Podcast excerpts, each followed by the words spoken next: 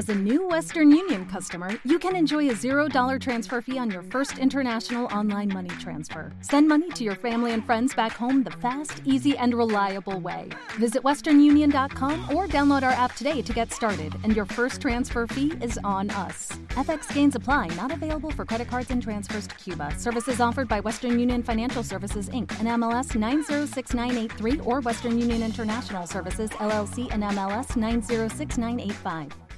iVox Originals presenta. Hola amigos, bienvenidos a Ficción Marciana, el programa de iVox Original dedicado a la narrativa de ficción. que- Eh, un momento, un momento, quieto, parado. ¿Qué pasa? Que yo sepa, iBox Original solo se puede escuchar en iBox.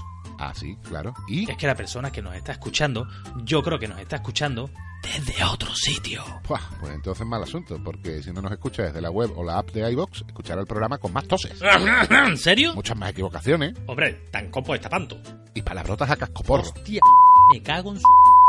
Y sobre todo no podrá escuchar nuestro programa de Ficción Marciana, sino un clip de audio repetitivo y machacón. Un clip de audio repetitivo, y machacón. Repetitivo y machacón. Repetitivo y machacón. Repetitivo y machacón. O sea, que ya no nos podrán escuchar desde iTunes, Google Podcast, Spotify. No, hombre, es nuestra forma de apoyar el desarrollo sectorial que iVox intenta implantar en el podcasting hispanoparlante. Tienen menos medios que otros, sí, no cabe duda, pero muchas ideas y anticipación. Y es que iVox entiende el podcasting, por ese motivo nos identificamos con ellos. Si a partir de ahora escucháis los programas de ficción marciana y otros de la red marciana en la web o en la app de iBox, os lo agradeceremos infinitamente. Seguiremos publicando entregas de relatos, cuentos. Y tendremos contenidos públicos y otros exclusivos para agradecer el apoyo de nuestros suscriptores. Te esperamos en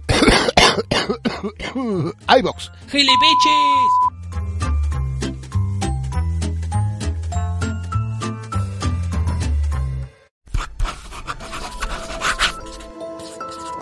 La Red Marciana presenta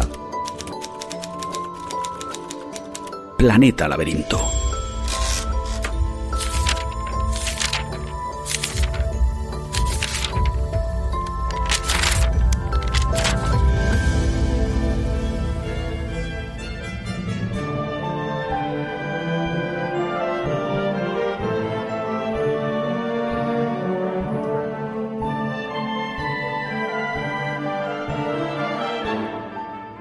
Bienvenidos a Planeta Laberinto, bienvenidos a un programa en el que vamos a volver a hablar, como en el anterior, el que dedicamos a los relatos de Conan el Cimerio, de monstruos, magia, espadas y, como no, un héroe enfrentado a peligros de ominoso orden sobrenatural. Sin embargo, el tono y la disciplina artística no pueden ser, en este caso, más distintos.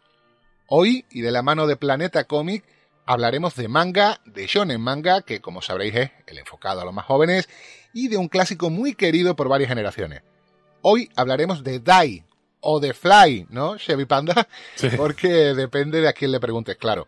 Y Chevy fue el primero que saltó voluntario cuando desde Planeta se nos comunicó que esta edición iba a estar dedicada a Dragon Quest, The Adventure of Dai, la aventura de Dai, y lo hizo diciendo, hombre, Fly. Por eso me gustaría empezar preguntándote cuál es tu vinculación personal con esta historia. Y por supuesto, bienvenido a Planeta Laberinto Panda una vez más.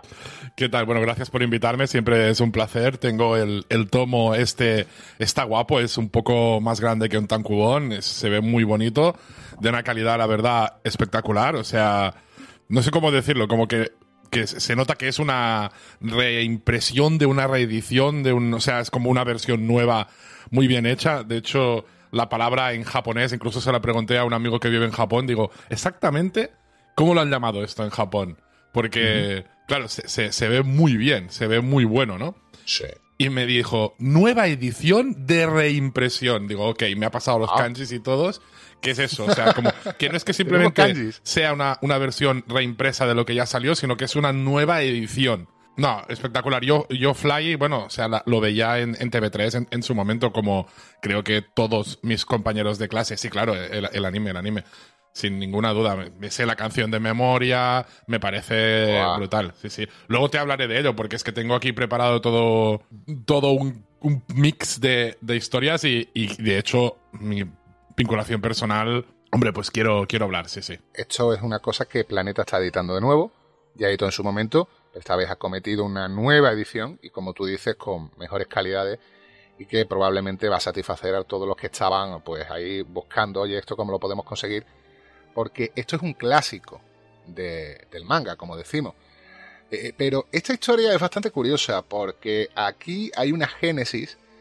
Eh, vamos a hacer un Dragon Quest Origins, si te parece, ¿eh? de lo que es del videojuego al manga, luego el anime, eh, luego un remake anime que tenemos de 2020, pero todo esto empieza con un videojuego. Sí, sí, o sea, la típica broma esta de qué fue antes, si el huevo o la gallina, pues aquí no hay mucha duda. O sea, te miras fecha de publicación, ¿no?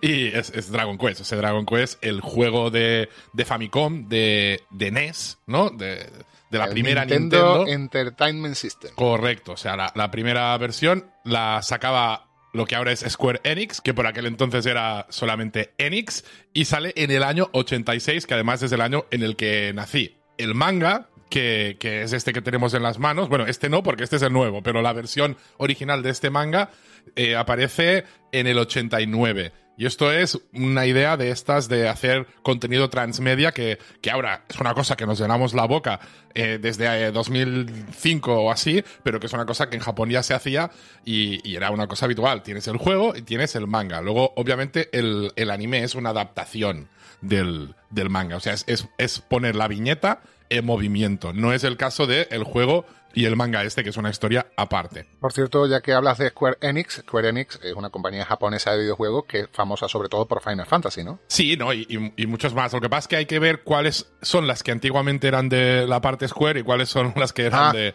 de Enix. Y ahora mismo no, no querría decir una cosa que, que no es. Pues ya que estamos hablando del juego, ya, ya te digo, tampoco vamos a entrar aquí una hora hablando de- del juego porque ni soy especialista ni, ni es lo que toca hablar hoy, pero bueno, es un juego que, que tiene una particularidad, que es lo que supongo que llama la atención a cualquiera que vea incluso las portadas de, del cómic, y es que el diseño del juego, o sea, la parte gráfica, es de Bird Studio, o sea, Bird Studio, el estudio pájaro. Aquí por eso, por ese nombre, a nadie le, le vendrá ninguna información. Los más frikis, que ya entienden a qué me refiero, ya sabían esta información también. O sea, no es como, si, si sabes lo que es Bird Studio, eh, ya sabes de lo que estoy hablando. Porque pájaro, bird en inglés, pájaro, en japonés es tori. Montaña es llama, ¿vale? Se podría haber llamado Bird Mountain Studio, porque efectivamente es el estudio que monta Akira Toriyama, que es el señor famoso, pues, por Dragon Ball, Doctor Slum y alguna cosa más. Sí, pero sobre todo por Dragon Ball. Sí, sí, sí, claro. por es que Dragon Ball es un pepino tan grande que es un referente. Por eso los dibujos se parecen tanto a Dragon Ball. Es que los ha hecho el mismo tío. Él no hace el juego, ¿eh? que quede claro. El creador del juego no es Toriyama o Bird Studio. Es Yuji Horii, que es el, el que, que además pues mm, supervisa que todos los mangas y todos los productos que se hagan alrededor de Dragon Quest pues que, que estén bien y que mantengan en- el canon o el estilo o, o llámalo como quieras. Incluido este, del que estamos Incluido hablando. este, obviamente, sí, sí. Pero Toriyama y su gente son los que se encargan de los diseños. De hecho, de todos, de todo lo que se ha hecho, el diseño siempre es de todos los juegos, que van, van muchos ya, eh, pues se ha encargado Toriyama.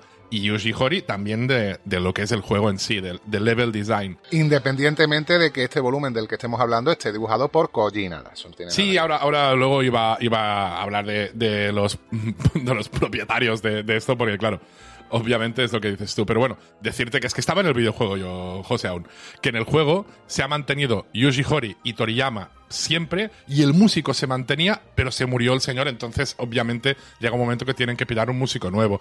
El juego es un juego de rol por turnos, de estos contextos, rollo, atacar, hacerle tal ataque, que estos ataques son los que luego eh, se, se mantienen en, el cómic, claro, claro. O sea, todo esto viene de, del juego. Básicamente, todas las versiones que hay de este juego son muy parecidos. Tienes a un héroe, que se llama así muchas veces héroe, y tiene que derrotar las fuerzas del mal, pues formando un equipo. Ya está. Se va pillando compañeros de viaje y luego pues lucha por turnos. Hay una curiosidad de Toriyama, que es que luego hizo otra vez lo mismo. Tú me hablabas de Final Fantasy y volvieron a intentar reproducir el éxito que tuvieron con Dragon Quest, vaya, con otra colaboración con la gente de Final Fantasy. Y no funcionó tan bien. O sea, se hizo un juego, pero no, no tiene bueno, o sea, se sacó uno contando que Dragon Quest van, pues eh, 12 creo. Luego también hay que hablar de un tema en los juegos de rol, porque hay un juego de rol de mesa que a lo mejor a la gente dice, hostia, a mí esto de Dragon Quest me suena, ¿no? Gente que domine Claro, tema claro. de rol.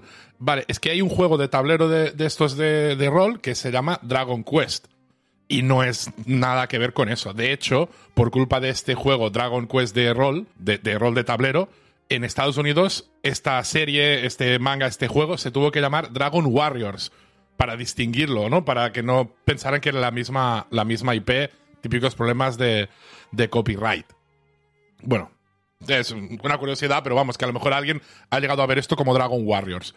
Tú me preguntabas por Fly, que luego entró en Fly, pero... Y nada que ver con el Hero Quest. que y nada que ver con el Hero Quest, que por cierto también tiene una reedición ahora o algo por el estilo. He visto, he visto a streamers jugándolo.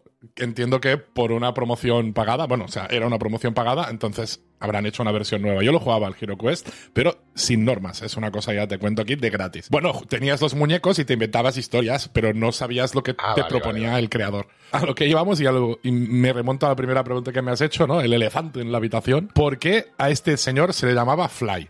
O sea, en lugar de Dai se llamaba Fly. Eh, en lugar de Avan, Iván. O sea, había varias cosas que estaban cambiadas. Mira, lo he estado buscando, te juro que parte de la documentación que, que me preparé para este programa dije, por fin voy a intentar descubrir eso. Le he dedicado mucho más tiempo del que debería. O sea, literalmente, ya para poder dormir yo.